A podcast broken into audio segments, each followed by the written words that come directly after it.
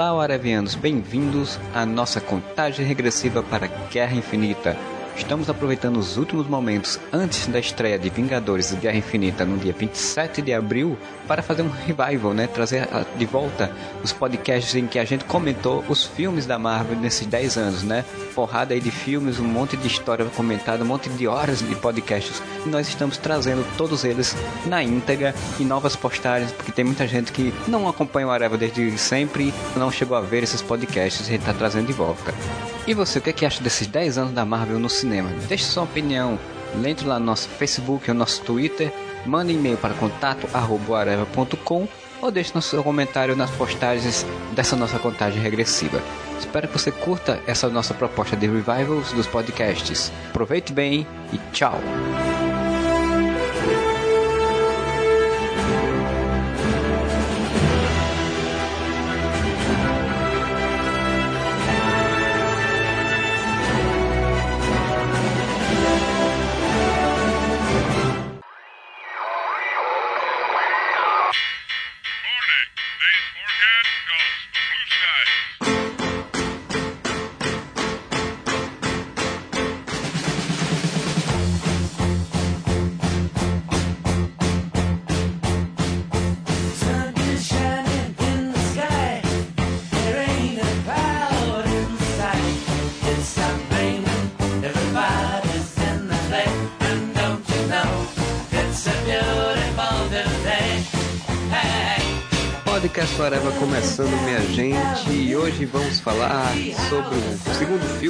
Guardiões da Galáxia, Guardiões da Galáxia Volume 2. Meu nome é Marcelo Soares, para falar sobre isso comigo está aqui o seu Thiago Moura. E o filme que tem o David, David Hasselhoff já é o melhor filme que pode ser feito. O senhor Júlio Cruz. Aí, galera, eu sou a Mary Poppins. O senhor Duende Amarelo. A trilha é foda. E o senhor Fernando Fonseca entre uma fraude e outra eu consegui ver o filme. Em velocidade recorde e em qualidade não tão recorde assim. É só para lembrar que o Fernando agora também tem um Baby Groot em casa, né? Pra cuidar. Pois é, eu tenho meu Baby é. Groot próprio. É ovacionado o primeiro filme e agora tá tendo uma continuação que aparentemente está indo muito bem, né? Teve uma estreia recorde tanto no Brasil quanto nos Estados Unidos. Queria que vocês começassem falando o que, que vocês acharam de bate pronto assim. Vocês gostaram ou não gostaram, né? Melhor coisa do mundo é café e cigarro juntos. Eu não gosto de falar que um filme é a melhor coisa do mundo, apesar de já ter falado isso de quase todos os filmes da Marvel quando a gente vai gravar podcast, mas, cara, é um filme. Ele não consegue superar o primeiro, mas eu acho que ele é tão bom quanto. E essa proposta, né, cara, de Guardiões, que é essa coisa descontraída, leve, divertida, um filme da Marvel que se assume como comédia mesmo. Então eu gostei muito. Eu concordo com o Moura, cara. É um filme excelente. Eu acho que ele não tem o impacto que o primeiro teve, que o primeiro foi revelador, assim, né? De ver todo mundo funcionando como equipe. Mas ele é espetacular, cara. Eu achei um puta filme de ação foda, divertido demais. E ele funciona de novo. Casa muito com o sonora do filme, mais uma vez. Eu vou concordar discordando o grande lance dos Guardiões da Galáxia é isso que o Moura falou. É o filme que ele sabe não se levar a sério, né? Ele sabe ser galhofa, né? Ele é galhofa propositalmente, né? O filme é maneiro, eu gostei pra caramba, me diverti. Eu achei, de certa forma, mais engraçado do que o primeiro. Eu revi o primeiro, a maior parte dele ontem, inclusive, e eu acho o primeiro bem melhor do que o segundo, mas bem melhor mesmo, assim. A sequência das, dos acontecimentos, a impressão que eu tive desse filme é que ele virou, tipo assim, um amarrar pontas do primeiro, entendeu? E ele não, não ficou tão coeso quanto o primeiro é, assim. O primeiro, toda aquela, aquela situação de você juntar eles, né? É, acontece tudo de forma muito orgânica, muito legal, assim. E você tem bastante ação, que eu acho que tem bem mais do que teve no segundo filme. Agora, o que eu gostei do segundo filme, assim, era legal no primeiro filme você ver a interação deles se conhecendo, e nesse filme a interação deles foi, foi também muito legal, já deles já trabalhando juntos, né? Essa dinâmica dos personagens personagens, os diálogos, é muito legal. É, é um filme bem legal, eu gostei, mas eu acho que o primeiro ainda tá bem acima. O que eu achei particularmente maneiro, além da, da melhoria na, na, interação deles, que o Júlio já falou, cara, é a expansão de habilidades dos personagens. Então você tem o Rocket fazendo mais coisas, o uso da flecha do Yondu é muito maneiro. Quando ele e o Rocket tomam a nave, cara, aquilo aí eu achei, achei maneiro pra caraca. Tem tudo isso aí, tirando o Groot, que o Groot é só o bichinho fofinho que fica lá, tipo, compre meu boneco, ó. Tô aqui, hein? Saia do cinema e compre meu boneco. Você não vai conseguir resistir a comprar o meu bonequinho. O Taser fez e já deixou claro, ele é muito fofinho para fazer alguma outra coisa. Pois é. Exatamente. é. Você tem a melhoria da dinâmica do Yondu com o, com o Star-Lord. Você tem eles trabalhando com a equipe de uma forma melhor. Tem a, toda a competição do Star-Lord com o, com o Rocket. Esse filme eu acho ele melhor do que o primeiro em alguns pontos, pior em outros, né? É meio que se equilibram, assim, fica muito próximo por conta disso. Porque, para mim, ao mesmo tempo que ele tem vilões melhores, ele tem as cenas de ação melhores, ele tem, sei lá, a interação dos personagens tá bem melhor, é, obviamente, porque já passou um tempo. Ao mesmo tempo, a história em si, ela fica meio truncada em alguns pontos por ter vários núcleos e ter que ficar contando várias coisas que vão se agrupar num único ponto. Mas eu gostei bastante do filme, para mim, ele consegue fazer aquilo que ele quer, que é ser uma galhofa, ser um filme, uma especial ópera divertida, e ainda consegue o plus a mais, né? que é fazer uma história emotiva, que era uma coisa que eu não esperava no filme dos Guardiões. Logo no segundo, assim, você tem uma história um pouco emotiva, assim, que falasse um pouco das emoções, das relações dos personagens de outra forma. Então, para mim, já me ganhou muito por conta disso. Eu não vou dizer que eu esperava, assim, mas não me surpreendeu, porque o primeiro filme ele já começa assim, né? A primeira cena do primeiro filme é uma cena que você não esperava no filme da Marvel, né, cara? É uma cena do impacto forte, assim, da morte da mãe dele, a reação do garoto e depois a abdução dele e tal. Né? E aí depois, na cena seguinte, ele já descama pra galhofa exageradamente, né? mas assim, é, nesse filme era óbvio, né? E aí os trailers denunciaram de vez isso, que eles iam abordar a situação do pai dele, né? Então não era algo tão. não foi algo tão surpreendente assim para mim. Mas a forma como se desenvolveu, né, principalmente da relação dele com o Yondo, foi bem legal. Foi assim, isso eu não esperava e, e foi bem legal, principalmente que eu gosto muito do, do, ator que faz o Yondo, que é o Michael Hooker, né? Acho uma pena não ter mais ele na, na franquia, provavelmente não, não sei, talvez um flashback, ou nunca se sabe, né? Porque seria uma estupidez voltar ele, né? Iria desmontar justamente a importância dele nesse filme, né? Mas nunca se sabe, né? Super-heróis, né? Aquela, aquilo de sempre. Diferente do filme que, digamos que se assemelha um pouco, que é o Império Contra-Ataque, ele não foi congelado em carbonita, né? Sim. Cremado. Ele foi congelado e depois cremado que o Júlio falou é importante, cara. O que a gente estava esperando é que a gente fosse ver o relacionamento do, do Star-Lord com o pai dele, né? Que daí todo mundo já sabia que era o ego, no final das contas. Mas o que ninguém esperava é que eles fossem inverter isso e a gente fosse, na verdade, ver o relacionamento dele com o Yondu, né? Que no primeiro filme é quase um vilão. E aqui eles mudam essa, essa situação pra mostrar que o cara era um filho da puta, mas não era um filho da puta tão filho da puta assim, né, cara? O motivo que fizeram pro Yondo não ter entregado ele e tudo mais foi Exatamente. foda. Aquele, cara, aquele motivo foi foda. Ninguém esperava. Pra mim, dois personagens roubaram o filme pra mim. Um foi o Yondo, cara. O Yondo, em tudo que apareceu o Yondo, foi maneiro construiu a relação dele com os antigos guardiões, né, que no filme são chamados de outra forma a relação dele com o Rocket é legal, tipo assim, você tem a sensação de que conseguiu fazer um arco legal pro Rocket aquilo ali, né? E de você saber que, pô, o Yondo, de certa forma, ele não foi embora totalmente, né? Porque o, o, Rocket é como se fosse um Yondo também, né? De certa forma, né? É, a relação deles, a, a identificação deles é bem legal. E a própria situação no final, né? Da relação dele com o Star-Lord. Então, assim, para mim o Yondo foi um dos que roubou o filme. E o outro que roubou o filme na, na parte da galhofa foi o Drax, cara.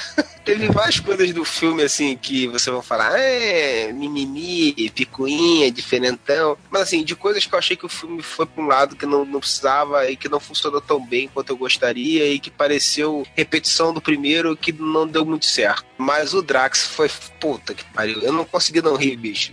O Drax muito, é o personagem legal, que cara. teve a maior evolução, assim, de um filme pro outro ainda que não tivesse evolução nenhuma. Sim, Porque, na verdade, ele praticamente não teve um arco ali. Ele teve, conheceu a Sim. garota ali, mas não desenvolveu nada em cima disso, grandes coisas, assim. Esse meio deixou de ser aquele cara, é, vamos dizer assim, conduzido pela vingança, pra ser um cara que agora sou parte dessa família aqui e agora, né, a minha vida é essa daqui, então. E vou assumir meu papel de tio do churrasco, né? Exato. Mas, porra, eu achei, era exagerado, cara. Era exagerado, mas funcionava, porque você conseguia ver aquele cara ser imbecil daquele jeito. Cara. Eu vou dizer que no início do filme me incomodou um pouco, porque toda hora, cada um minuto de filme, era ele dando uma risada do mesmo jeito, assim. Tipo, terceira vez eu disse, caraca, vai ser isso o tempo todinho. É só ele rindo, rindo, para mostrar que é, é, engraçado e tal. Mas depois deu uma equilibrada melhor e aí começou a ficar mais pontual e mais bem colocado. para mim, aí realmente foi muito bom. É, é interessante que botam na boca dele ele dizer que aqueles eram uma família, né? Que é ele que diz no Sim. filme. É, Sim. não, nós somos uma família, tipo. Então, ele foi um personagem que tem aquela coisa do humor o filme todo, mas aí você vê aquele momento sensível dele, né? Ele, não, a gente é uma família e vamos fazer isso porque a gente é uma família. Isso eu acho Ele, legal também. ele é o tipo do cara que fala as verdades de uma forma tosca que te deixa constrangido, mas tudo que ele fala é verdade, cara. Exatamente. Você precisa de uma mulher patética que nem você. É isso, é isso mesmo. Não, você é feia. Tudo bem, por dentro pode ser ruim, mas tu é feia. A relação dele com a Amantes é muito bom, cara. É muito foda. Eu ia falar Que é outra personagem que eu gostei pra caralho, a Amantes, cara. Que botaram totalmente ingênua, né? Porque ela foi criada desde bebê por aquele escroto daquele ego, que só usou ela como bichinho de estimação, ela mesma, mesma fala. E daí ela não sabe como reagir, cara. Ela é mais ou menos o Drax do primeiro filme, assim, guardado as devidas proporções, porque o Drax não sabia como reagir às coisas, né? Ele era muito literal. O cara chama ela de feia ela assim, ah, então eu sou nojento. sabe? É, ela, ela é tipo a escada, né? Ela é tipo a escada pro Drax. Em determinado ponto do filme, Sim. ela vira tipo a escada pras piadas dele, né, cara?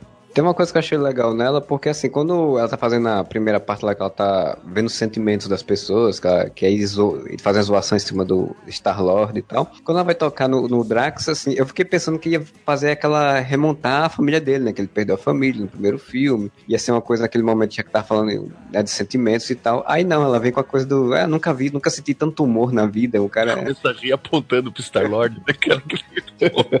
É, porque na hora que ele tava rindo do outro ainda, né? Aí ela contaminou ela, foi muito legal. Isso que eu achei legal também, que essa piada tá no trailer, só que ela não tá inteira, tá ligado? Tinha mais sim. piada, entendeu? Não, mais da mesma piada, né? Mais e você conseguia achar engraçado, isso que é foda, né? Que vergonha, rindo de uma piada de tiozão do churrasco. É, o trailer do- desse filme ele conseguiu méritos também. Agora que a gente viu o filme, tem cenas lá do final e tal. mas Ele não entrega, né? Então isso aj- ajudou muito a pessoa curtir o filme. Porque assim, eu curti muito mais o filme por não saber toda a história, apesar de entender mais ou menos o que ia ser, mas a sequência das coisas não ficou tão clara no trailer. Imagina se no trailer tivesse entregue que o ego era um pau no cu.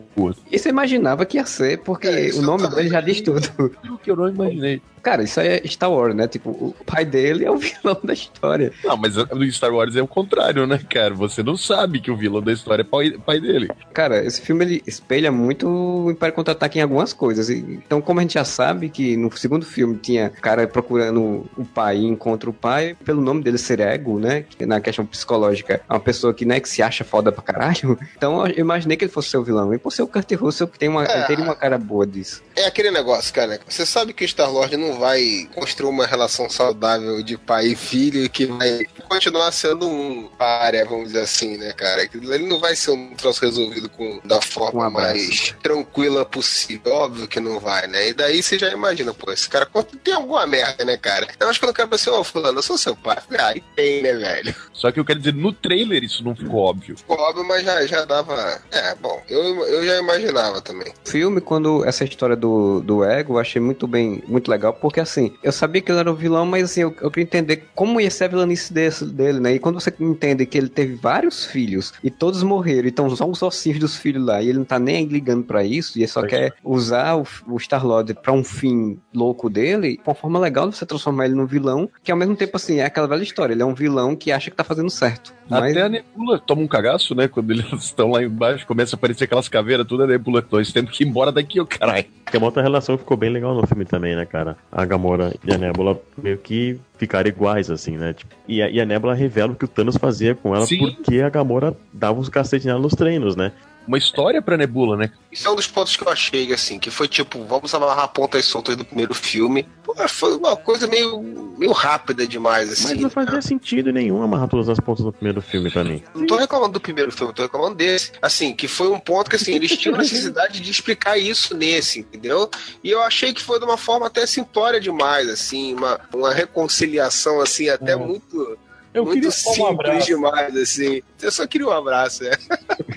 Ah, mas eu, eu entendi diferente, cara. Eu, eu entendi que, tipo, a Nebula começou a entender os guardiões e falar, porra, aqui o pessoal, tipo, se xinga, grita um com o outro, beleza, mas eles estão sempre unidos, entendeu? O que eu ia achar tosco, ô, Júlio, é se no final a Nebula chegasse assim, então tá, agora eu quero ser da, da família de vocês também. Ela acerta as coisas com a Gamora e ela meio que entende, na minha cabeça, pelo menos, ela meio que entende, tá, ela era tão vítima daquele filho da puta do Thanos quanto eu. Não vou ficar aqui de a irmãzinha brincando de Barbie, mas eu vou focar o meu ódio em quem realmente merece, que era o filho da puta do Thanos que arrancou o cérebro do meu crânio, como ela fala no filme. O que eu achei interessante é porque, assim, no primeiro filme, a Gamora, a Nebula, ela era só tipo, ah, ela é uma pessoa que é ruim por natureza e tá fazendo a coisa porque o pai mandou de, de ciúme da irmã. E como esse filme eles resolveram fazer isso que eu achei legal, porque assim, tem alguns filmes que eles ficam muito focados num personagem e acabam esquecendo os outros. Esse eles resolveram tratar o tema de família, família e pais, relações de pais e filhos.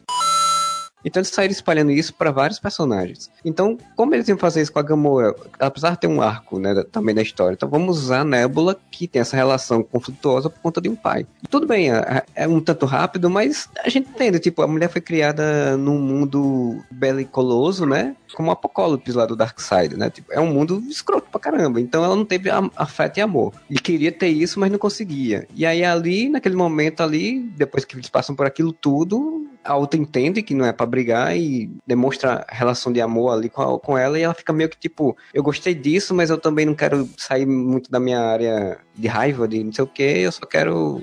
Só pra eu explicar um pouco melhor assim, eu nem sei se teria uma forma melhor de resolver isso, até porque senão tomaria um tempo maior de filme, entendeu? Os diálogos, principalmente nesse pedaço, assim, foram meio óbvios demais, foi meio corrido demais, assim coisa que você releva, assim, mas foi um lance que eu fiquei meio assim, pô, velho, aí, ah, só queria um abraço. Ah, é, foi muito eu rápido. gostava de você, eu gostava de você. Ah, é, foi, foi muito rápido, assim, não, oh, não foi oh. ruim, mas foi muito rápido, assim. Ela não queria um abraço, ela só queria ganhar uma vez da Gamora. Pra provar que ela. E tem isso também, ela queria ganhar da Gamora pelo menos uma vez. É, tipo, o, o intuito dela, tipo, não, ah, eu quero um abraço, eu quero, tipo, provar pra você e pra mim mesma que eu posso ganhar de você, entendeu? E aí depois um abraço. E depois um abracinho pra rapaz, né? Quem dá um abraço é a Gamora, né? E aí ela meio que, tipo, que porra é isso? Eu tô gostando, peraí, eu tô gostando, que legal. que abraço Você me abraçou? Eu gostei. Já que citamos Tô Cavalcante bem cedo. Na hora que Yondu fala pro Rocket, né, que dá aquela tapa na cara dele, de que você sou eu, eu sou você, a gente tem essa relação. eu sou você amanhã. Eu, quando vi, eu achei rápido demais. Assim, tipo, ah, não, agora a gente resolveu essa questão, ele, o Rocket entendeu o negócio e agora pronto. Mas, assim, é a forma do, do que é dos Guardiões é essa, resolver as coisas rápidas. Porque a, o foco é uma diversão, o foco é outro, não é ficar fazendo muito drama em torno de, dessas uhum. situações quem acompanha Flash na CW sabe não tem saco de ver uma temporada inteira para duas pessoas se acertarem.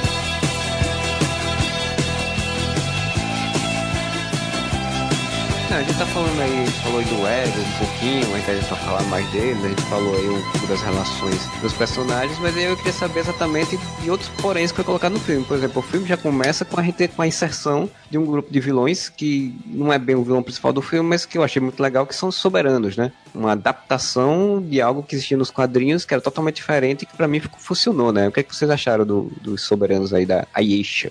Caras têm um fliperama gigante que eles pilotam naves automáticas, cara. É muito sensacional isso. Pô, isso foi a melhor ideia de todas. É você faz uma frota ali, tipo, a hora que, que ele tá lá enfrentando, o Rocket começa a vibrar. Ah, tô matando o idiota, tu não tá matando ninguém. São só umas naves aqui. Não tem porra nenhuma. Você tá cara, destruindo uma, o cara tá lá e bota uma outra ficha, vem outra nave. Se o Darth Vader e o Imperador vêm esse filme, eles vão pensar, puta, como é que a gente não pensou nisso, né, filha da Pois é, era só isso. Era, eu, coitado dos caras do TI desse lugar, desse lugar, né? Ah, cara, é tudo por realidade aumentada ali. Cara. E eles eram mó fúteis, né? Porra, vai lá, você consegue. Pô, morreu a porra, morreu. Puta que pariu. Essa brincadeira com o fliperama foi muito sensacional, com o barulhinho. e todo mundo torcendo, tá ligado? Que nem jogando street no fliperama. Aliás, o filme tem fliperama, né? Tem até o Pac-Man no filme. Pois é. muito, é muito foda. Cara, os soberanos eu achei eles muito parecidos com os kryptonianos do Burn, assim, né? Que era aquela coisa, tipo, a sociedade meio eugenista, né? Tipo, todo mundo. Eles não gostam de coisas que sejam impuras e são tudo meio padrãozão, assim. Se acham fodões da, da galáxia e no final não, não são muita coisa. No final.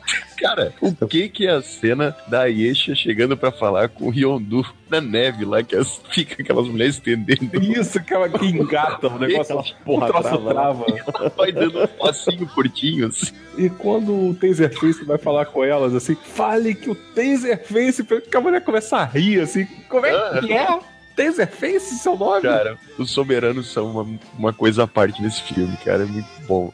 Eu achei legal também, eu gostei. E o mais legal é no final, né? Quando você já tem o, o próximo, o easter egg aí do que vai acontecer. Ah, o Adam. Até porque visualmente o Adam ele bate bastante com, com o É, Soberano. não. né? Já fizeram ele dessa forma, provavelmente, né? Já Sim. com isso em mente, né? É, porque facilita, né? Em vez de ser uma coisa criada na Terra, com tecnologia, não sei o que e tal, você já cria uma raça toda dourada, porque aí os personagens já saem dourados como eles são nos quadrinhos. É, Se fosse da Terra, ia ficar igual a origem do Visão, né, cara? Aí fica difícil.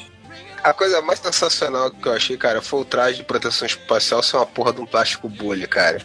Isso, isso, isso foi muito maneiro, bicho. Isso foi bem Guardiões, mano. Primeira cena, cara, da batalha, né, contra o, alienígena de tentáculo lá. Cara, aquela sequência de abertura dos créditos é muito, muito legal, cara. É muito criativo aquilo com o Groot ligando a musiquinha e ele vai dançando enquanto a luta tá acontecendo ao redor dele, assim, cara. É muito legal. É, eu sempre tinha visto o pessoal que já tinha visto alguma coisa do filme falar que essa cena ela explicava bem o que era o filme, né? Porque, tipo, o filme não era focado batalhas, mas focado na piada, né? na diversão. Porque a batalha fica de fundo, desfocado. Você, eu até fiquei vendo a cena tentando ver o que estava acontecendo lá atrás, porque era tanta coisa acontecendo e o Groot dançando. Você quer ver o Groot e você quer ver a cena de batalha, mas Não, mas é legal que depois ela vira uma cena de batalha mesmo, né? Acabou o crédito, daí vai. Você começa a ver a luta acontecendo de verdade. E aí você já vê a primeira idiotice do Drax, que ele sai tipo achando que ele é o foda. A pele dele é muito dura, preciso cortar de dentro pra fora. Eles, mas de dentro a pele vai ser dura igual. Uma coisa que o James Gunn consegue fazer, que eu acho que é- não é todo diretor, acho que os irmãos Russo conseguem também, eles conseguem dar uma, uma dinamicidade das cenas de ação e mesmo assim ter diálogos muito bons, né? Mas são piadas que você, lendo um gibi, imagina isso no gibi, cara, a gente leu isso os anos 90 inteiro, essas piadinhas idiotas assim. Pô, as cenas de ação do James Gunn nesse filme estão fantásticas. Tão- Pra mim, estão melhores do que o outro por conta disso. Ele consegue dar uma dinâmica de ação e humor. Todo mundo participar também, né? Ele dá um É, destaque, também, ele dá um destaque foda pra todo mundo. Acho que isso vem um pouco dos Vingadores também, que é aquela cena que todo mundo tá. Um puxa o outro na cena de ação e gira a câmera e aquela dinâmica toda de grupo. Isso começou a, a se espalhar no filme da Marvel, assim, né? É uma coisa que eu vejo com certa dificuldade em outros filmes de equipe. E eu tô falando de todos, assim, sabe? Fora Vingadores e Guardiões, mas X-Men, Esquadrão Suicida e tudo mais. Quando tem aquela cena de ação, tipo Apocalipse, né, cara? É tipo todo mundo ao redor do Apocalipse atirando raio, basicamente, assim. Aquele não, cara. Você tá vendo, sei lá, o Drax pulando em cima do monstro enquanto a Gamora tá correndo pelo outro lado, atirando. E uma coisa importante, que no final das contas, o Star Wars tinha razão. Ela era a garota da espada mesmo. É verdade. Ela desiste da arma e acaba matando o bicho com uma espada. né? É um plano em conjunto que eles, olha, vou distrair o monstro, eu e o Rocket, e vamos fazer com que ele fique cabeça pra cima pra você meter uma espada e cortar ele. É um RPG, né, cara? Tipo, é uma sequência de ação de um jogo de RPG. Que cada um vai fazer sua função pra uma pessoa fazer um ataque que vai derrubar o cara. Mas isso que você falou era uma coisa que eu já ia falar depois, cara. O Guardiões eu acho que tem um negócio que é muito RPG, bicho. O primeiro filme, cara, revendo o primeiro filme, ele tem muito isso, cara. Naquele negócio de que quando eles ficam juntos e são amigos, né? Quando eles começam a se chamar de amigos no filme, por mais que você ache aquilo meio gratuito, pô, os caras estavam querendo um vender a pele do outro, agora estão se chamando de amigo do nada, assim. É exatamente aquela sensação de quem joga RPG sabe como é que é, cara. Que cada um constrói seu personagem, cada personagem tem a sua própria motivação, e aí do nada eles se veem juntos num- numa situação qualquer, e daqui a pouco aquilo ali é um grupo que não, vai mudar, cara. Aqueles caras estão juntos e vão seguir juntos, cara. Não, não adianta você questionar isso, entendeu? As merdas que eles começam a passar juntos constroem aquela, aquela relação, entendeu? Não tem muito a ver com a motivação inicial dos personagens. Não, e, e vale salientar que deu o primeiro pro segundo, passou algum tempo, né? E aí a gente tem todo esse histórico de ação e de aventuras que a gente não sabe, que fortaleceu exatamente essa relação, criou exatamente essa dinâmica, né? E aí, isso que, é, isso que é o legal de um segundo filme, o diretor saber utilizar, porque às vezes no segundo filme a pessoa quer só forçar certas coisas que tem no primeiro filme dos personagens e acaba exagerando e não deixa eles evoluírem naturalmente. Uma coisa que eu achei muito legal nesse filme, indo nessa pegada que vocês estão falando, fazendo o link com a cena do monstrão no começo do filme e tal, que mostra que um personagem já conhece bem o outro, sabe? Tipo, já sabe o que o outro faz, o que o outro gosta. E a cena, os caras estão esperando o bicho chegar lá para os portais e tal. E tem a caixinha de som lá que, que o Rocket tá tentando montar, porque ele sabe que o Star-Lord gosta de batalha com música. Então, tipo, ele faz a questão sim, de sim. levar a caixinha de som pra poder, tipo, mano, o cara gosta de salvar a galáxia ouvindo música por mais que você tenha essa relação já construída, continua sendo uma porra de uma zoeira um com o outro, né, cara? A relação é demais, deles cara. é aquilo dali, cara. É aquilo dali. É um picuinha com o outro. Não, eu que vou fazer. Não, é eu que vou fazer essa porra agora. O Rocket e o Star-Lord falam a mesma coisa, né? Sorte é. de vocês que vocês têm o melhor piloto aqui. Cara, eu, eu tô um passando o controle pro outro da nave, assim, cara, na treta. E a Gamora, tipo, mano, chega, cara. Só pilota essa bosta, cara. Não, e a impressão toda que a cena te dá é que eles só conseguiram fazer sair daquele asteroide, aquele monte de asteroide quântico, sei lá que porra era aquela, justamente por causa disso, né? Porque um pegava o controle do outro, dava uma merda, mas o cara conseguia ir seguindo em frente. Se fosse um só pilotando, ia dar merda. Ia dar merda, né? Exatamente. Seguiu a mesma sensação. E o engraçado dessa cena também é porque, de novo, a questão da sequência de, de grupo, né? O Drax sai pra fazer uma coisa, aí a Gamorra vai, mas pô, ele ainda tá lá fora, e vai tentar pegar ele. Quando ele olha pra trás, tá lá o, o, o Groot sentado comendo pipoca. E... É, quase assistindo o filme, né? Né, gente? Ele tá assistindo aquela sequência ali, e, e, isso é muito legal. E é legal que todo mundo tem um, uma ceninha com o Groot, assim, né? Você vê que tipo, ele vira um bibelozinho, né? Tipo, ele fica no ombro de um, no ombro do outro, o pau tá quebrando, né? a Gamorra, tipo, sai daí, vai se machucar. Não, ah, oi, tudo bem. Trata o Groot como um, um bebê. Porque é. ele é o Baby Groot. Chega uma hora que colocam ele para rotar praticamente, né? Ele dorme no ombro do Drax no final, ele tá senta no colo do Star-Lord, é quase como se fosse um filho, né? Tipo, é exatamente uma relação de, de pais e filhos o legal do Groot, cara, é que ele tem essa função dos Guardiões mesmo, né, cara? A cola que une eles, né, cara? Revendo o primeiro filme, ele é o cara que, que sempre fazia a questão do pessoal estar tá junto, de um salvar o outro, e que é. resgatou o Drax mesmo depois que o Drax tinha feito merda, chamado o cara para detonar todo mundo, porque queria pegar o cara. É o tipo aquele cara que não vai deixar ninguém para trás, tipo assim, que constrói aquela relação de afetividade de família mesmo, é, é tipo ele, né? É no final que tem ele, adolescente. Cara, ele é adolescente. Muito Essa cena mano. É muito engraçado, cara. Ele fica fazendo mais de Groot, Groot, Groot, Groot, Groot. E não para de jogar aquele joguinho. O Star Wars já fica jogando essa porra desse joguinho que não leva nada, essa merda aí. Esse quarto Amazônia. Tem como tropeçando nas tuas raízes aqui. Cara, a cena da fita e da bomba, cara, que no trailer também é só um pedaço, cara. Caralho, eu me girei nessa cena. Eu me Passei mal, passei mal. Porque no trailer a gente só vê o um pedacinho dele falando, ah, fita, eu não tenho fita, cara. É, não tem ele perguntando pra todo mundo da fita, né, cara? Você perguntou pra, você perguntou pra Debula? Não, não perguntei. Pergunta pra pergunta, pergunta pra Debula. Não, não perguntei, mas eu perguntei pro Drax que tava do lado dela. E ela não falou nada. Não, a melhor é do Drax, né? Drax, você tem fita? Pode ser fita Durex. Por que que tu perguntou se podia ser fita Durex se você não tem? É, o que acontece muito, né? As pessoas perguntam se pode ser outra coisa e não, não, não tem. Aquela cena é muito hilária. É muito cara. boa, muito boa. É outra cena que, tipo, o pau tá comendo, mas tu não tá vendo. Tu tá vendo a piada paralela. Assim. Mas é uma coisa que você esquece da batalha. Fala, mano, eu quero a fita agora, eu tô preocupado com a fita. O Groot vai explodir a bagaça toda, tá ligado?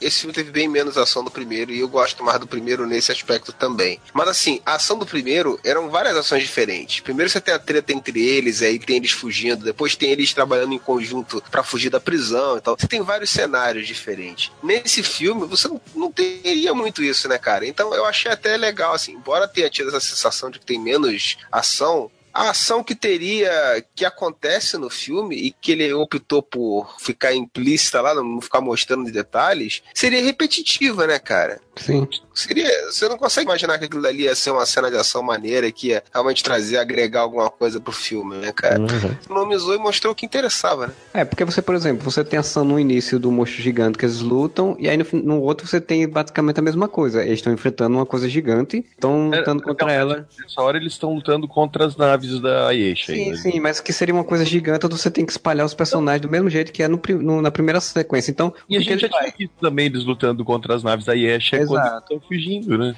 Às vezes, muitos filmes também não se tocam, né? Eles ficam repetindo se- ação que a gente já viu em outros filmes e fica meio que repetitivo porque a gente já viu em outros cantos. Repete, repete a ação que a gente já viu naquele próprio filme, né? É, mas é legal que ele não subestima quem tá assistindo né, nesse aspecto, né? Fala, meu, você já sabe que tá quebrando o pau lá, mano. Vamos ver outra coisa enquanto isso, entendeu? E beleza. É, e sem contar que as resoluções também são muito boas, né? Porque se eu for pensar, por exemplo, essa resolução dessa luta aí que a gente tá falando, resume com um ataque de um monte de raios de uma vez só e sai destruindo tudo. É o Rocket que usa a, Sim, é o A Rocket que bateria usa da- da- um negócio. a nebula. Vai criando soluções também muito diferentes para as resoluções dessa sequência de ação. E isso é uma coisa muito louvável dentro de. Tipo, a gente tem uma porrada de filme por ano agora de, de herói, né, cara? Tipo, as resoluções nem sempre são criativas. É bom você ver isso. Sim, sim, mas aí é o que eu falo, cara. que Eu, eu sempre vou bater nessa tecla, vocês vão ficar putos comigo. o primeiro filme faz tudo isso muito melhor, cara. A cena que eles estão fugindo da, da prisão, cara, que o Rocket consegue transformar uma salinha de observação no- no- numa, nave de fuga, cara. Ah, É, é, é, né? é fórmula, entre aspas, né? da- Das coisas que funcionaram. Mas o cara não consegue chegar, não consegue, Moisés, ficar tão bom quanto ficou no primeiro. bicho. Porque esse filme A tem. cena de- do Rocket contra os saqueadores na. É, É muito legal, maneiro. cara, legal. Mas a, a parada da engenhosidade dele, assim, como ele faz naquela, naquela da, da fuga da prisão, não tem, cara. Sim, sim. Você falando da fuga da prisão me lembrou outra coisa, porque assim, na fuga da prisão tem aquela piada do braço, né? Não, eu quero Sim, o braço dele. Eles fazem do olho. E ele faz do olho dessa vez. É, e aí eu, fiquei- eu fiquei preocupado que fosse querer repetir demais, isso ficar cansativo. Só que ele faz do olho, mas faz de outra forma já. É, ele, ele, ele, ele repete, mas ele tenta dar um twistzinho ali de fazer um pouco diferente, né? Começa a virar um bordãozinho dele, uma marquinha dele. Assim, Ah, cara, Ah, tem vários. Aquele negócio de chamar ele de é teu bicho de estimação e tal, já tinha no primeiro filme também, dele ficar Já puto com esse tipo de comentário. Cara, mas essa do olho eu ri, eu ri muito, porque Eu tipo, pega o olho dele, aí você já entende que é Sim, aquela sim. piada. Aí eu tava falando, por que diabos que é o olho dele? Porque ele vai acordar Ele vai e não acordar. vai saber onde é que tá o olho. Aí ele começa a rir da própria piada, cara. É porque ali ele não precisava nem mais fingir nada, né, cara? Óbvio que ele não precisa do olho. Tá, tá na cara que ele precisa do olho. Eu não digo pro espectador, não, pras próprias pessoas ali. É óbvio que ele não precisa daquilo dali. Então ele não precisa nem esconder, ele já fala logo. É porque o cara vai ficar muito puto quando o cara não achar o olho. Cara, a cena do Baby Grunt trazendo várias coisas aleatórias foi muito boa. Ah, eu achei que eles só demoraram demais naquilo ali, cara. Achei que eles exageraram um pouquinho. O, o Groot traz uma, uma mesa. Traz a escrivaninha. Ninguém acorda. Aí É, eu- eu acho- dedo decepado. Eles têm uma gaveta cheia de dedos decepados. Não. Então a Mas gente eu- nunca mais vai falar sobre isso. Mas isso já é o normal da, da Marvel também, do, da- do exagero. Ela passa às vezes um pouquinho do ponto, né? E faz uma, uma mesma piada, repete um pouquinho demais. O que eu achei legal foi a resolução, de novo, a resolução da, da coisa, porque que, quem traz é exatamente o cara que levantou um motim contra o Yondu e, tipo, é- aí você já cria de novo essa relação, né? De, de amizade de pai e filho. né? O cara fez uma merda porque ele tava preocupado de fato, e não porque ele queria fazer um motim. E aí, Esse cara, esse cara aí, o, o Craig. ele é irmão do, do James Gunn. Sim, sim. E ele faz a captura do Rocket também. Sim, ele faz a captura de movimento do Rocket. Inclusive, fazendo parênteses aqui, a crista do, do Yondo ficou do caralho, hein? Ficou bem legal. Ficou, cara, mas sabe o que eu tava lendo hoje, cara? Era pra ter sido isso no primeiro filme, cara. O cenário era muito baixo, né? O cenário era muito baixo, tinha uma nave que ele precisava entrar, o teto era muito baixo, então toda hora ele ia ficar batendo e tal. Aí os caras mudaram por causa disso, cara. Ficou muito mais legal assim mesmo, né, cara? Porque lembra o personagem, inclusive lembra muito mais o personagem original, né? O Original, aham. Eu olhei e falei, caraca, mano. Aí sim, ficou bem punk rock o bagulho. Tá, não, tá, beleza. A cena pode até ter, ter se estendido demais, mas a hora que o Yondo dá o- aquela moedinha com, com o símbolo, entrega pro Groot e o Groot bota na cabeça, cara, eu comecei.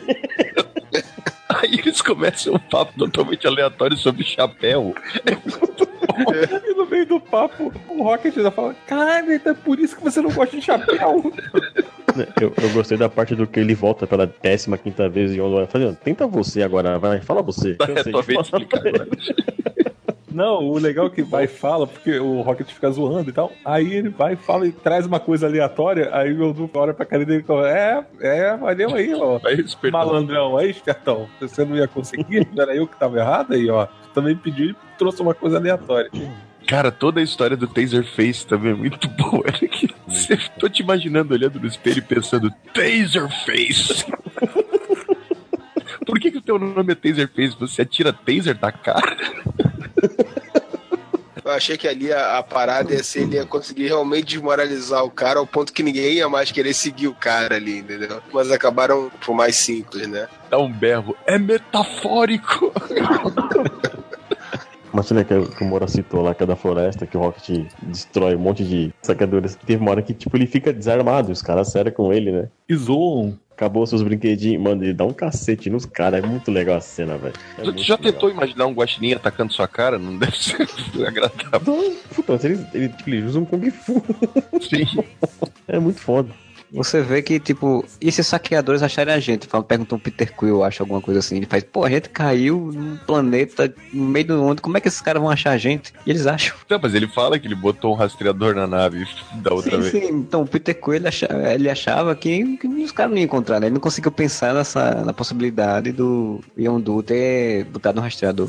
O que, que é a cena dos saltos no espaço, gente? Cara, Você sabe, como é que é mesmo? Você sabe que uma bicho só consegue sobreviver a 50 saltos, né? Aí ele, dar é, eu tô sabendo, tô sabendo, claro que eu sei, porra, tá achando que eu sou burro? É, você sabe que a gente vai dar 700 e fica uma coisa quase. Fica desenho animado, cara. Que acontece? Porra, né, meu?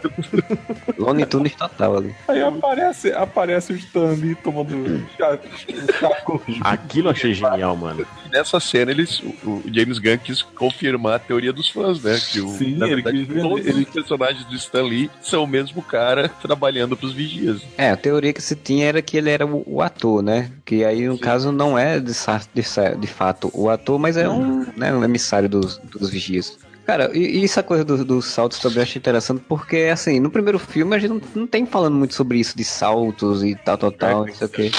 É uma coisa que a gente vê muito em Star Trek, em Star Wars, né? E nunca é muito trabalhado, tipo, as consequências de ficar saltando e pulando e tal. Acho que Star Trek deve ter, até ter, ter sido mais. Mas isso, isso eu achei legal. por- Porque ele já mostrou que já pensou em outra coisa que é com o mundo sci-fi que ninguém trabalha. E, e é legal quando os filmes de sci-fi pensam assim. Tentam pensar uma coisa diferente do que ele normalmente faz. E aí É, o- deu a cena do Baby Groot vomitando. Que ele só abre a boquinha. O Guardiões da Galáxia ele é, é quase uma paródia de todos esses filmes, né, cara? Então, é, quando ele bola essas paradas assim, é, é maneiro mesmo. ponto positivo pro James Gunn. Ah, o James Gunn é um diretor muito inventivo, cara. Tem a manha de fazer um troço zoado, mas ao mesmo tempo criativo pra caralho. Ele não tem medo de fazer o bagulho que tá no gibi. Cara, o próprio ego, né? Cara, a, a forma que foi resolvido o problema de como o ego funciona, eu achei muito boa, cara. Ele é o planeta, mas ao mesmo tempo ele pode criar tudo no planeta e pode criar uma forma humana pra ele mesmo existir, né? É, isso é legal você ver como é a coisa de você entrar nos quadrinhos e pegar as ideias e refazer elas, né? Porque nos quadrinhos o Ego, ele é um planeta de fato e ele faz corpos humanos, né, em forma humanoide e manda eles pelo espaço, assim. Ele não é um celestial, que aí o cara já pegou esse conceito celestial, aplicou porque ele tinha colocado no primeiro filme sem dizer o que era. Provavelmente nem, sabia direito ainda o que ia colocar, que o Peter Quill era filho de alguma coisa muito poderosa que não se via há muito tempo. E aí disse, "Ô, o que que pode ser? Vamos pegar o conceito celestial, bota que é um celestial, então já dá essa questão do poder, mostra porque ele segurou a pedra do infinito, não foi só o poder da amizade. E ainda faz toda essa jogada genial de corpos, de como funciona aquilo, como funciona aquele Ó, planeta. eu, acho, eu acho que o James Gunn deu uma de roteirista de Lost. Naquele negócio. Todo mundo queria saber quem era o pai do Peter Quill. Sim, sim. É, é o fulano, é o fulano. Acertou, então não vai ser mais esse. Vou inventar outro mais bizarro ainda. Só que ele deu certo, né? Não é que nem Lost que os caras cagaram. É, porque todo mundo apostava que era o Adam Warlock, né? Todo mundo achava que poderia ser. Porque, como tinha coisa de Joias do Infinito e tal, todo mundo achava que seria por este caminho. Mas o que eu achei legal, muito legal nisso, é, tipo, ele pensou nisso e não só nisso, porque. é, Voltando à coisa do tema, né? Você para construir uma história é bom você ter um tema pra trabalhar ela. Como ele tá fazendo um tema de pais e filhos, ah, o, o cara vai ser o pai dele, então vou pegar o planeta Ego, esse nome do ego, essa coisa do pai que deixa, que abandona, que só pensa em si mesmo e tal. Funcionou muito bem, né? Ele conseguiu pensar numa coisa, ficou bem arranjada no filme, sem contar que o Cutter Russell tá fodástico no filme, sem contar que eu nunca imaginei que ele ia botar um celestial sendo um cérebro gigante que se forma um planeta em torno dele, né? Tipo, é muito legal isso. Até a forma como ele faz o PowerPoint, assim como o, como o pai do Superman fez em Homem de Aço, né? Um PowerPoint, ele faz um PowerPoint ainda tão mais legal quanto, né? Tipo assim, é muito interessante aquele PowerPoint que ele faz lá também. Então, tipo, pra mim, ele consegue fazer um vilão muito bom. Eu vi algumas críticas, algumas pessoas falando que, ah, o filme não tem uma história como tinha no primeiro, o vilão é, é, não é tão interessante assim tal, como sempre todos os filmes da Marvel. Pra mim, eu acho que esse filme,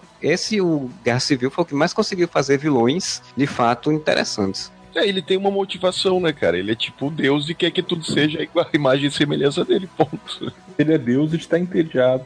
Quer maníaco, né? Seja tudo feito. Ele não quer se sentir sozinho. O vilão do primeiro filme, ele, ah, não, eu quero pegar minha arminha lá, botar a joia do infinito e explodir tudo porque eu tenho raiva e eu quero estar fazendo essa mando do, do Thanos. Primeiro ele queria se vingar de Xandar, né? Porque tinha guerra entre os Cris e os Xandarianos. Ele era um Xandariano, um Cri extremista, blá blá blá. Até tinha sua historinha, mas era ali. Esse eu acho mais interessante. O que eu gostei é porque, assim, ele tem essa história simples de que ah, ele é um deus e quer destruir, mas ele mostra um vilão bem feito, que é um cara manipulador, um cara que sorri querendo matar você. Brinca de bolinha com o Peter Quill é um vilão, de fato, assim, esse vilão carismático que o Kurt Russell soube fazer bem, né?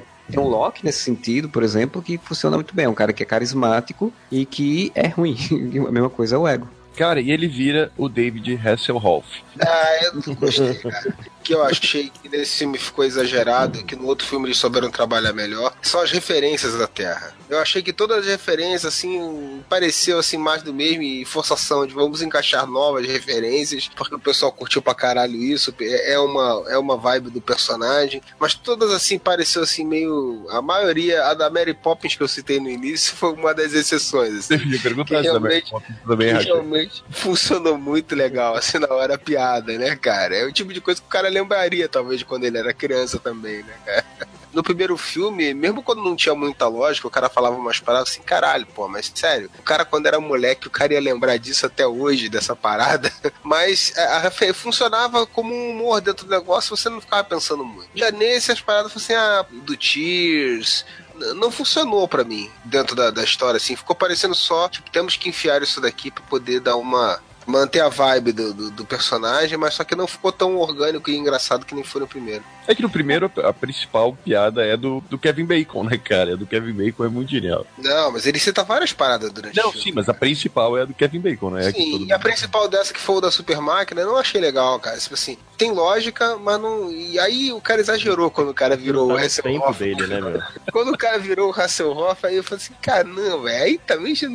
Puta, exagerado demais. Eu sei que o filme é exagerado, mas aí eu achei legal no final o cara dar um, tipo, um iPod assim pro, pro Star-Lord e falar, ó, tem 300 músicas aí, mano. É, eu, eu, gostei mais quando o filme faz uma piada ou referência a ele mesmo, né, o anterior. Por exemplo, essa coisa do, da fita cassete que ficou muito, né, pop, né, ficou a marca do filme, as fitas e o Walkman, e aí o Sim. Ego vem e destrói aquilo, aquilo é quase como ele destruiu o coração do Star-Lord. Isso eu acho legal, acho muito legal no filme até ouvi alguém falando no, no, Twitter e tal, dizendo assim, o cara já viu tecnologia gigante, mas se surpreende porque tem 300 músicas ali. Tá, mas é, é, mais uma piada exatamente com a evolução que a Terra foi tendo e que ele não conhece, né? E que ele vai provavelmente se assustar quando vier a Terra. E porque no espaço não, né, tipo, o lance de fita, música, não é uma coisa comum, né? Tipo, todo é, mundo se espanta quando pega o Walkman dele no primeiro filme. É, o que dá a entender é que o universo espacial da, da Marvel ele não é muito ligado nisso, né? Em música, em, em no planeta do Drax tem, que ele falou que no planeta dele todos estavam dançando e ele viu apenas uma mulher que não dançava e isso fez as partes baixas dele terem uma ereção.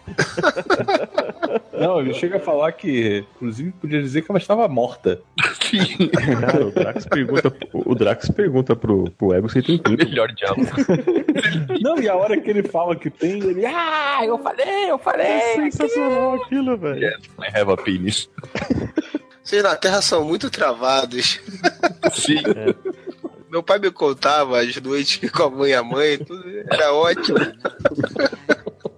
Mais safado da Marvel, né, cara? Nenhum outro filme da Marvel faz tanta piada sexual quanto Guardiões da Galáxia, né, cara? Quando eu tava falando essa coisa de dança, por exemplo, os planetas que a gente passou, porque a gente passou poucos planetas no primeiro filme também, né? Eram planetas um pouco mais sérios, digamos assim, né? E nesse agora a gente passou pelo dos soberanos, aquele planeta floresta e, e o ego, né? Não, e o É, planeta coisa- de neve, Ah, o é Stallone verdade.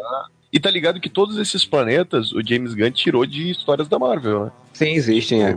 O Chitauria lá, o planeta da, da neve lá, que é meio que fosse um. Parece um bordel, né? Um negócio assim meio de bordel e tal. É a Holanda. E realmente existe e tal. E se não me engano, tem relação até com algum personagem. Não sei se é o Yondu. É, não, ele é de- é de origem de algum personagem que é um, um Vingador. é o- Eu não sei exatamente qual. Esses Vingadores série C, sabe? Ah, Mas deve é- ser aquele que tem os feromônios, como é que era? O Star Fox. Star Fo- pode ser.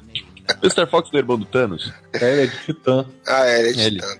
Não precisar enfiar o Thanos no filme, né? cara? Eu achei muito Legal. bacana isso. Não, e a outra coisa é que o filme tem cinco cenas extras e nenhuma delas tá jogando pra isso também.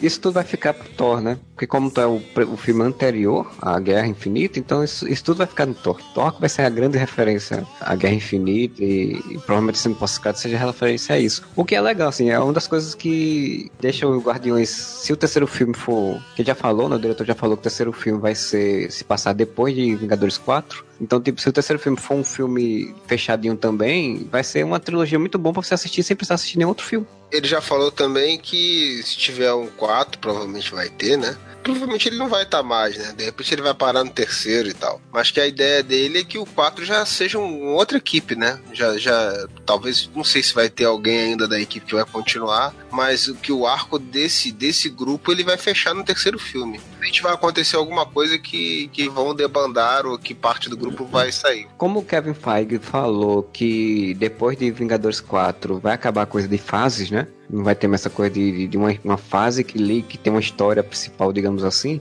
Eu acho que depois eles vão começar a fazer um universo. Ele vai ficar meio que gerenciando o universo espacial da Marvel, assim. Filmes sobre espaço vão ser como ele, na mão dele, como o Kevin Feige faz com todo o universo. Vou torcer muito pra não ver o Guardiões com Venom e com a Essa versão do, do Quarteto é horrível. Pelo amor de Deus, mano.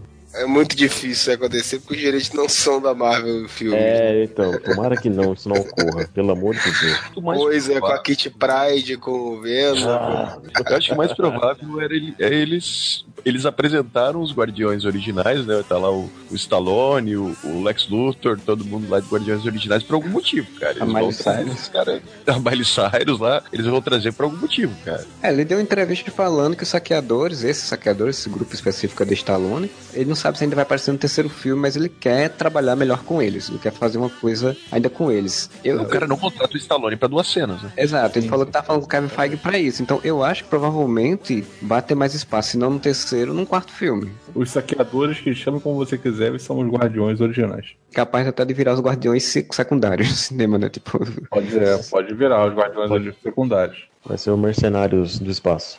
Cara, eu, eu acho que seria legal se eles fossem apresentados, mesmo eles já tendo sido apresentados como um outro grupo, né? Eles fossem referenciados em determinado momento como os Guardiões originais, né? Eu acho que tem margem para eles fazerem isso. Porque afinal de contas, o símbolo lá que o, que o dos Guardiões, né? Pode ter vindo, o- até eles terem usado esse nome no primeiro filme, pode ter sido da- de histórias que o, que o Quill sabia do Yondo ter falado para ele e tal, né?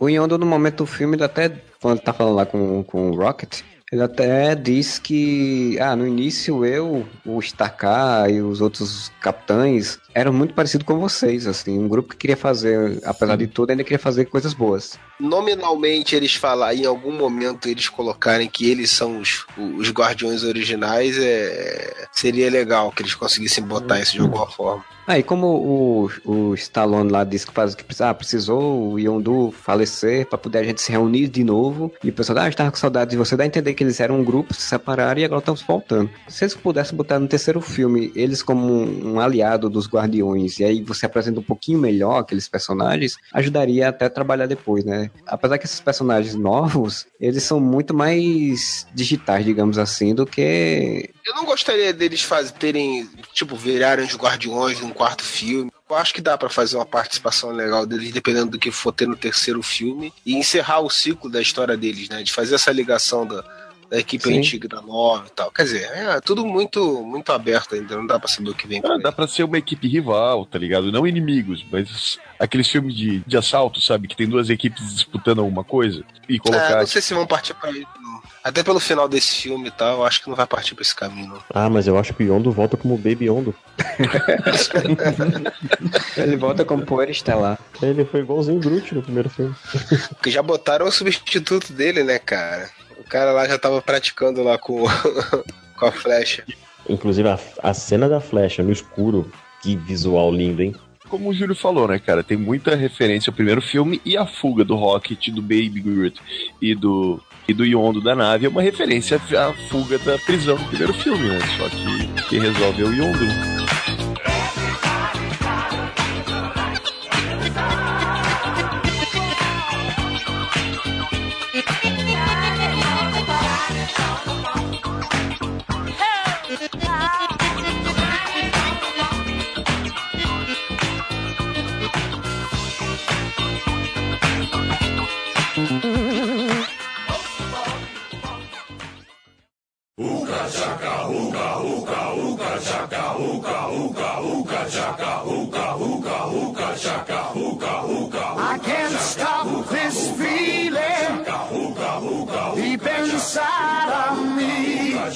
Girl, you just don't realize what you do to me. When you hold me in your arms so tight, you let me know everything's alright.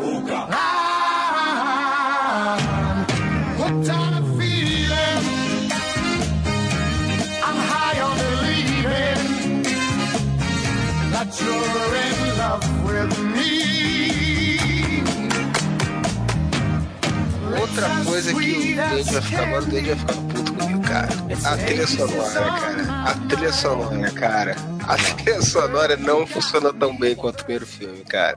Não, não, não tem comparação mesmo. Não funciona tão bem, cara. Eu só, tô, eu só dou um desconto porque teve o George Harrison ali e tal. A música The Chain também é bem legal. Teve uma outra que funciona legal, assim. Mas no primeiro filme, cara, tudo encaixa muito, muito perfeito, bicho. O apelo do, do primeiro filme com a música, inclusive a ligação dela com o Star-Lord, e isso é uma coisa que eu acho que nenhum herói tem, nenhum filme de herói tem, como um personagem tem ligação com música, e, puta, música pra mim é um bagulho... Como não, cara? Esquadrão Suicida, olha a trilha sonora aqui. Ah, vai ah, tentaram, tentaram empurrar isso também no Doutor Estranho, né, cara? Que ele é o, o sommelier de música, né, que sabe? mas, Ah, mas daí só toca Beyoncé. mas ele não tem ligação alguma com música, né, velho? O Wong tem, o não, Wong Beyoncé, cara. O próximo filme do Doutor Estranho vai ter ligação com Led Zeppelin, vai ver. Não, mano, nenhum tem, cara. Só o Star-Lord tem porque ele tem aquela porrinha aqui por ouvido. A parte musical do filme não funciona comparando com o primeiro filme, não chega nem perto, realmente. As músicas que foram colocadas, tipo, do George Harrison tal, tipo, olha a cena que toca George Harrison, que eu não, que eu não vou falar porque o Modeste não assistiu. É, o Modeste não tá aqui não, cara. Mas ele vai escutar. Ele que é Porra, bem vai escutar depois de ver. Cara, se alguém escutar esse podcast sem ter visto o filme, merece, bicho. A gente já falou o filme inteiro do Andy, toma no cu, cara. Ah, Aí você vai Eu preocupar com esse spoiler agora. Eu sou um cara da música, eu não vou falar. Uma cena que eu achei muito foda e muito bonita é quando eles estão na nave do, do Ego, e aquela nave é muito psicodélica, anos 70, né? E ela vai pelo espaço, cortando o espaço, e que aquilo, aquilo é um clipe do Led Zeppelin, assim, né, cara? As cores, a música, o, o, O visual do filme todo é muito bom, né, cara? Pô, o visual da nave dele, que é aquele troço bem clean, que é só, sabe, tipo. E por dentro, né, que são só paredes e espaços, assim, com uns tons de branco e amarelo. Caralho, velho, quando chega na- na- no planeta, que o planeta é todo colorido, psicodélico, aquilo é muito uma viagem de LSD, cara, na boa. Não, e até quando a nave encosta, né, pra eles saltarem, que ela constrói aquele hangarzinho ali, bem orgânico ali, assim. É, Parece cera de vela, assim, que se forma. é né? muito, é muito legal. Foi ali atrás encontrou uma plantaçãozinha verde, né? Também assim do lado. Papoulas. Cara, eu ri quando, quando as naves do, do Soberano são destruídas e quando o Rocket vê, tá o, o Ego pilotando a nave, surfando na nave em pé no espaço, cara. Sim, aquilo é muito Genial clean dos anos 70, cara. E dando esse tchauzinho. É. porque ele esteve aqui em 1980, né? Se ele se inspirou na, na- ele se inspirou na, na- na década de 70 pra fazer o planeta dele. Cara, e a cena em que ele revela, isso eu achei foda, cara. A cena em que ele revela, porque é uma, uma fala muito seca, que ele fala que botou o tumor na cabeça da mãe do Peter Quill, velho. É uma quebrada foda assim, né? mano? Sim. Na cena, sabe? Porque ele tinha botado lá a, a sementezinha na cabeça do Peter Quill, né? Peter Quill é a eternidade, aquele ser místico da, da Marvel, né? E aí ele tava meio que no, no controle, né? O ego, ele é tão ególatra, né? Ele se acha tanto, que ele deu uma informação dessa, correndo o risco do cara sair do transe e ficar contra ele, que foi o que aconteceu. É o vencedor, né, cara? Ele não tinha. Ele não Exato. cogitava a hipótese que o cara ia quebrar o controle por causa disso, né? E porque ele entendeu que o filho era o único, é o único que ele vê como igual a ele, né? Porque ele acha todo mundo, como diria o Dr. Manhattan, eles, o resto é inseto, né? E ele viu o filho, tipo, ah, encontrei um cara que é igual a mim e o único que vai entender o que eu tô fazendo. Então quando ele fala, ah, daí eu tive que botar, me doeu muito botar o tumor na cabeça da sua mãe, não sei o que e tal. Mas, tipo, na cabeça dele você vai entender o que eu fiz, porque é por uma- algo maior e não sei o que e tal. Então é bem isso, ele já tava esperando, agora eu já venci essa parada, não tem? E, velho, ele puxa os trabucos, começa a tirar no, no ego, é muito foda essa cena. Pô, e é muito legal o, o CGI, né? Que fica aquela metade do corpo energético, fudido, Sim. né? E reconstruindo, pô, muito legal. O Guardião da Galáxia ele consegue ser tosco e foda ao mesmo tempo, né, cara? Porque assim, ele usa do- da tosqueira assim que você espera do, do, do filme de zoeiro, né? Em, em di- diversas coisas, né? Como eu falei da, do plástico bolha, como o próprio visual do outro planeta lá, do, do Douradinho lá e tal, e um monte de coisas, né? Tem um visual tosco proposital, né, cara? Mas em outras coisas o visual é fantástico, cara. É muito bem bolado, é muito bem, bem trabalhado, né, cara? E na luta tem a tosqueira dele fazer o Pac-Man e outras paradas, assim. Ele consegue dosar isso daí, tipo assim, uma tosqueira feita com esmero, né, cara? Não é, não é uma, a tosqueira de um filme B. Ele é um filme B na essência, não na, na, na qualidade de- da execução. Exatamente. Um filme bem com bom orçamento. A cena do, do Pac-Man, tu falou, é legal que algumas cenas antes ele fala que ele vai fazer um Pac-Man gigante, alguma coisa assim, né? Não, e, É, e ela, e e ela- depois, quando tá na luta que ele pega o gigante de pedra e vai pro, pro coisa, tu vai imaginar que tem o Star-Lord gigante aí, porra, um Pac-Man gigante, que ele já referenciou antes, cara, fazendo o barulhinho do Pac-Man. Cara, o- e, e o legal é que nessa cena que ele vai fazer, não, eu consigo controlar as coisas, eu vou fazer uma estátua gigante no Pac-Man. Você percebe que o ego faz que merda, o que, que ele tá querendo fazer? tipo, um cara com poder desse, ele tá querendo fazer estátua gigante E ao mesmo tempo ele tá se embriagando pelo poder ali, né, cara? Ele tá se deixando seduzir ali, né? É isso, é isso que o Júlio falou. Ele, ele pega e faz uma piada tosca, mas ao mesmo tempo ele tá te dizendo, ó, o cara tá sendo corrompido, tá ligado? Ele não precisa botar aquele drama de tipo, oh meu Deus, esse poder está me corrompendo por dentro. Faz isso com bom humor, mas faz com profundidade, cara. Tem muita cena do Guardiões que é profunda, que fala de coisa super profunda, tipo família, tipo relação pai e filho e tudo mais. E ao mesmo tempo ele tá zoando, fazendo isso de uma forma engraçada, cara. Até porque era a referência que o Star-Lord tinha quando tava aqui. Ele ter jogado Pac-Man no minigame. Ou no fliperama. Ou no fliperama. Tá, mas aí a gente tá falando muito bem, mas o filme não tem coisas ruins. O Júlio falou algumas. O que é que vocês aí que tá elogiando mais, o que é que vocês viram alguma coisa que você possa dizer, isso aqui não é, não é tão bom? Moura, começa aí. Cara, no máximo, e daí eu vou concordar com o Júlio, a história do primeiro, comparado com a segunda, e é isso que eu tô dizendo, não é ruim. Eu só estou comparando com o primeiro. Parece que o primeiro, ele tem um roteiro que ele vai mais começo, meio e fim, entendeu? Temos um objetivo, temos um MacGuffin, que é a joia, né? E isso vai levando, uma coisa vai levando a outra e tal. Nesse filme, eu tenho a impressão, não sei se isso foi feito de forma proposital, mas isso eu acho que tira uns pontos dele em relação ao primeiro, não tira os pontos dele, mas em relação ao primeiro tira, é que as coisas vão acontecendo, é uma sucessão de acontecimentos. Coincidência não, né? Mas é o ego encontrar o filho, e daí o Yondo ser capturado, e daí, porra, mas o, o- na verdade o ego é um filho da puta, temos que ir lá. A Nebula acaba se metendo na, na história junto. Então é uma sucessão de acontecimentos meio aleatórios que formam a história. Como se fosse o grande episódio de Seinfeld, sabe? Que coisas aleatórias acontecem pra criar a história. É tipo é um RPG, tipo, a primeira missão, a primeira sessão do RPG é a coisa com os soberanos. O cara interrompeu a sessão, na outra semana, quando voltar a sessão, o mestre teve que criar alguma coisa. Aí criou o, o ego. Ah, vou trazer o pai desse cara. Depois vou tra- eles se separam, aí eu vou fazer com que tem que fazer história pra esse, pra esse, sabe? Ficou muito exatamente nisso. Eu não acho, como eu vi algumas umas críticas aí falando que o filme não tem um roteiro, ele não tem uma história. Ele tem uma história, só não é essa for- forma linear normal que a gente conhece. Exatamente. É isso, é isso que eu quis dizer. Ela é mais formada por situações do que por realmente uma, uma linha de raciocínio, como o primeiro tem. É, o primeiro tem uma o linha que eu de acho, raciocínio, o que eu assim. acho é o seguinte, o, ela é fragmentada. A junção das situações não acontece de uma forma natural como você gostaria, assim. É tudo meio tipo assim, ah, agora isso aqui vai pra lá porque tem que encontrar lá. Agora isso aqui vai pra lá porque tem que, senão é, é, é o mestre dando aquela forcinha, né? Agora vocês vão pra lá porque se vocês não entrarem na taverna, vocês não vão pegar a missão, entendeu? Tipo, E tu, Duende, alguma coisa que você gostaria de criticar? Eu acho que não, cara. Eu acho que esse, esse filme do Guardiões, eu acho ele muito assim, muito pouco abaixo do que. Muito pouco abaixo foi ótimo, né, cara? Foi sensacional. Eu acho ele pouca coisa abaixo do que foi o primeiro, justamente pelo impacto que o primeiro teve e tudo mais que a gente já falou aqui. Mas eu acho que ele não foca tanto em batalhas, e eu concordo. Ele não é um filme de ação, ele é um filme de outra temática mesmo, é mais relacionamentos. E eu acho que menos é mais pra esse filme. As músicas não tiveram um apelo tão forte quanto no primeiro, as batalhas são vieram em menor número, mas ele ganha muito em, em momentos cada membro do grupo assim, cada destaque de cada membro assim, eu acho que foi muito foda, coisa que não teve no primeiro. O primeiro teve que fazer uma junção, contar a história por que eles se juntaram como uma forma de, de filme começo, meio e fim, como o Moura disse. Esse, esse não precisa. Esse focou em outras coisas. Ele se nem tocou da Joia Infinito, nem se falou nisso nesse filme. E mesmo assim teve um vilão original, entre aspas, vai, pra, esse filme. Então eu acho que uma pessoa que não assistiu o primeiro filme, assistir esse filme, não vai fazer diferença. Ele só vai saber como se juntaram. Ok, porque não pegou o primeiro filme. Mas ele funciona como um filme único. E isso eu achei foda nele. Agora, a crítica que eu tenho é que ele. Não não é bem uma crítica, mas assim, ele não se apoiou nas coisas que teve no primeiro. Que é o Thanos, a Joia do Infinito. Isso ficou à parte, assim. Ficou bem de fundo mesmo, assim. Ficou bem suave. Ah, tem uma coisa que eu, que eu achei que fosse acontecer e não aconteceu. Em algumas cenas de luta, algumas cenas assim, eu achei que o Groot fosse dar um daquela esticada, assim, sabe? Aquela crescida que rola no gibi. Fiquei meio frustrado que não rolou. Mas depois, numa cena pós-crédito, a gente entendeu que ele respeita uma linha de crescimento acelerada, vai. Tipo, ele tá adolescente já.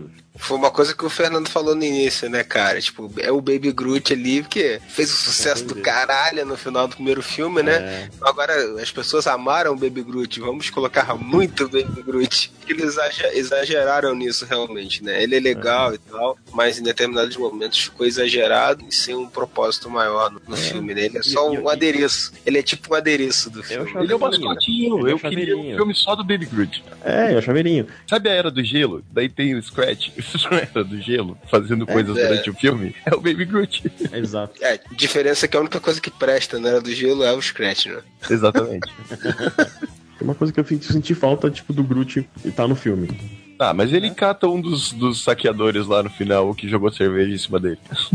É verdade, a única cena de porradaria que ele. E tu, Fernando, alguma crítica?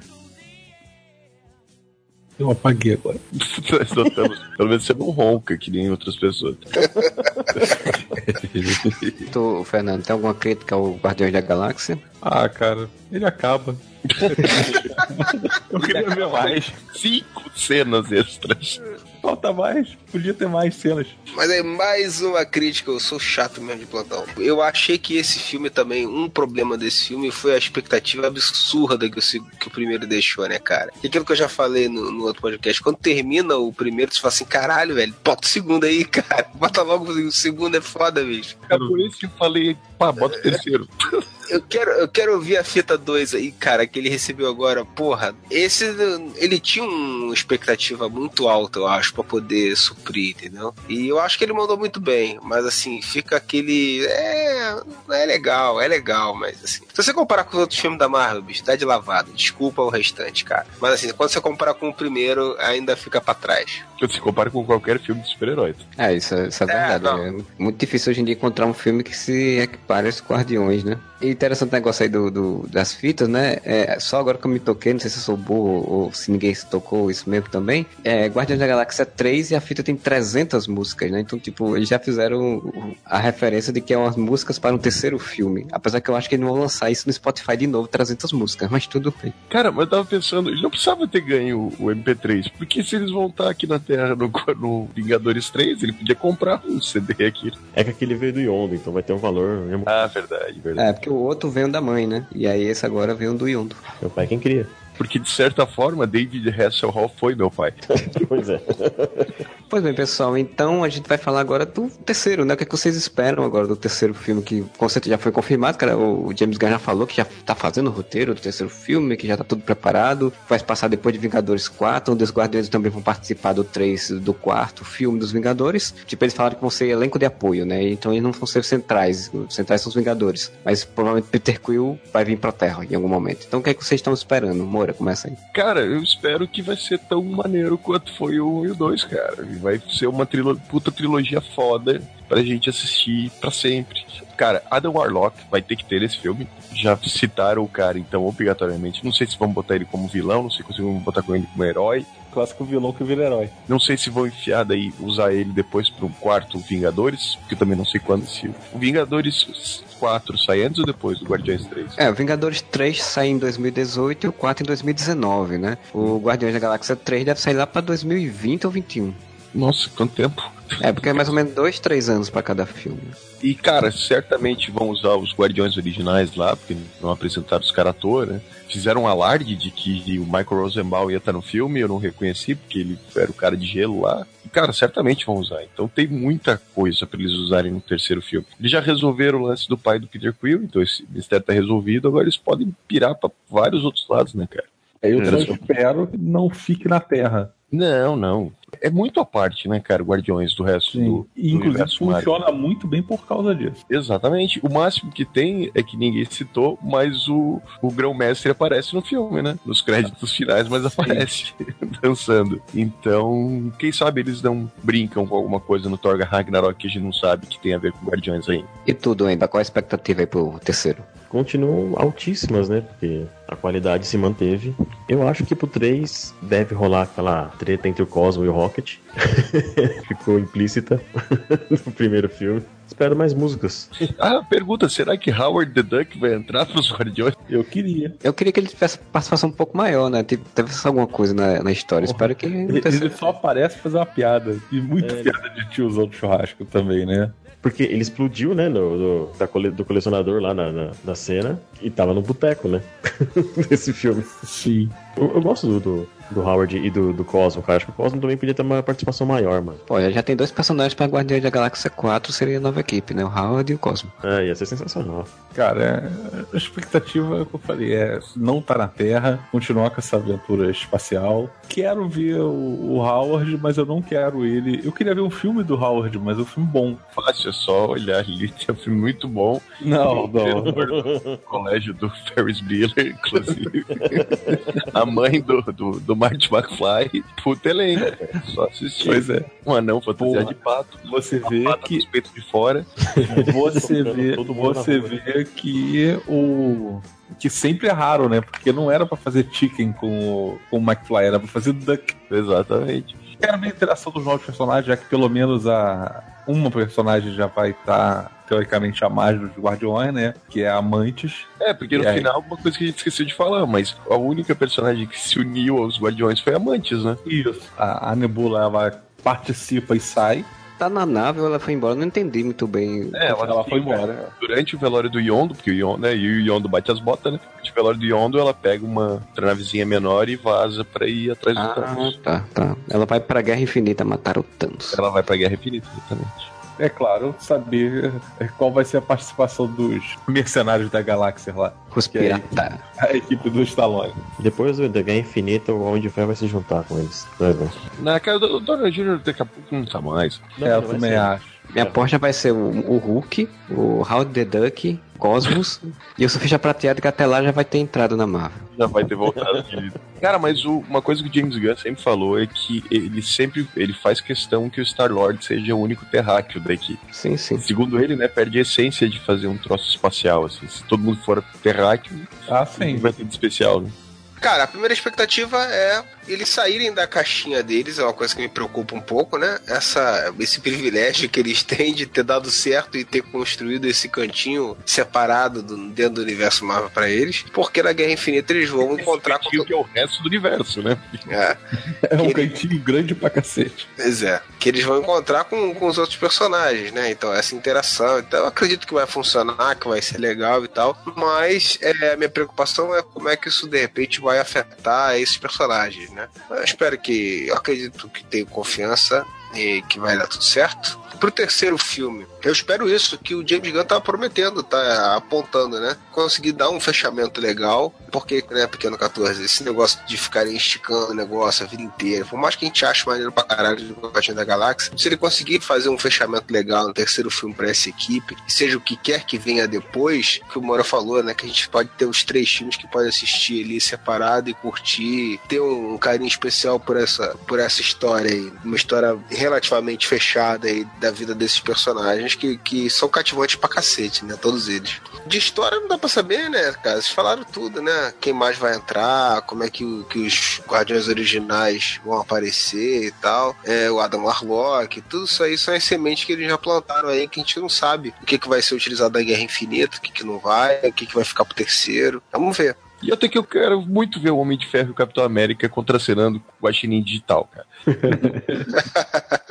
Por Guardiões 3, o, o que me deixa animado é porque a gente já não tem mais conexão com Thanos, né? Não tem que ficar como o primeiro filme tem coisa da Joia do Infinito e tal, tal, tal. A gente já não tem histórias do passado, porque já falou da história do pai do, do Star-Lord, já passou essa fase, e até os próximos personagens já meio que se fizeram as pazes com o seu passado. Então fica muito mais fácil de você fazer uma história, como o Moro já até falou, pirada, assim, você pirar em, sei lá, um assalto, uma coisa como falou, de assalto espacial, ou de uma guerra entre duas nações, alguma coisa tipo, uma coisa mais louca, assim. né? Então fica mais interessante de ver, me dá mais vontade ainda de ver o terceiro filme, apesar que eu ainda acho que o, o Howard ter que entrar de fato, porque e o Cosmo já são dois personagens que eu acho que tem que estar de fato. Já apareceu em dois filmes, então tinha que aparecer. O Júlio falou, não dá pra saber muito o que vai ser a história, mas assim, depois de dois filmes, o James Gunn dá pra confiar. Eu tô esperançoso que ele vai ficar de fato, como meio que putaram essa semana aí falando, de organização do universo espacial da, da Marvel. Porque depois Thor vai acabar, provavelmente, porque todas as lógicas da Marvel até agora são três filmes, né? Então, três filmes provavelmente não vai voltar mais. Vai, pode ser que tenha um outro Capitão. O Homem de Ferro provavelmente não vai ter mais outro filme do Homem de Ferro com o Downey Jr. Então, Thor vai acabar. Então, acho que vai ganhar um, espaço para mais um filme ou mais uma franquia espacial. Então, eu gostaria muito que o James Gunn estivesse organizando isso e a gente pudesse ter mais coisa pelo espaço. Porque eu adoro sci-fi, eh, adoro histó- eh, space opera. Então, para mim, é sempre bom. Ia ser tão foda se o quarteto voltasse e o James Gunn assumisse. O Marcelo falando aí, eu pensei numa coisa que seria maneiro pra caralho pro terceiro filme, cara. Que é uma coisa que eu gostei no segundo. Que foi o Rocket roubando a bateria e criando a treta do caralho lá com, com aquele povo lá. Seria tipo eles se meterem numa confusão atrás da outra, assim. No final, todo mundo que tá catando eles, essa, eles darem um jeito de, de resolver a, a porra toda, entendeu? Eles começam a se tornarem os caras mais perseguidos do universo, assim. É, e aí no final conseguirem dar um jeito de, de, Não. de resolver isso. Cara, o, o legal é no meio da treta lá, né? No final. E o pensamento do Rocket é: caralho, se a gente já tava cobrando uma fortuna sempre salvando o universo uma vez, imagina agora que salvou o universo duas vezes. É, isso eu achei legal, que o Rock não mudou desde o primeiro filme, né, cara? Ele continuou um mercenário desgraçado. né? Cara, roubou os caras.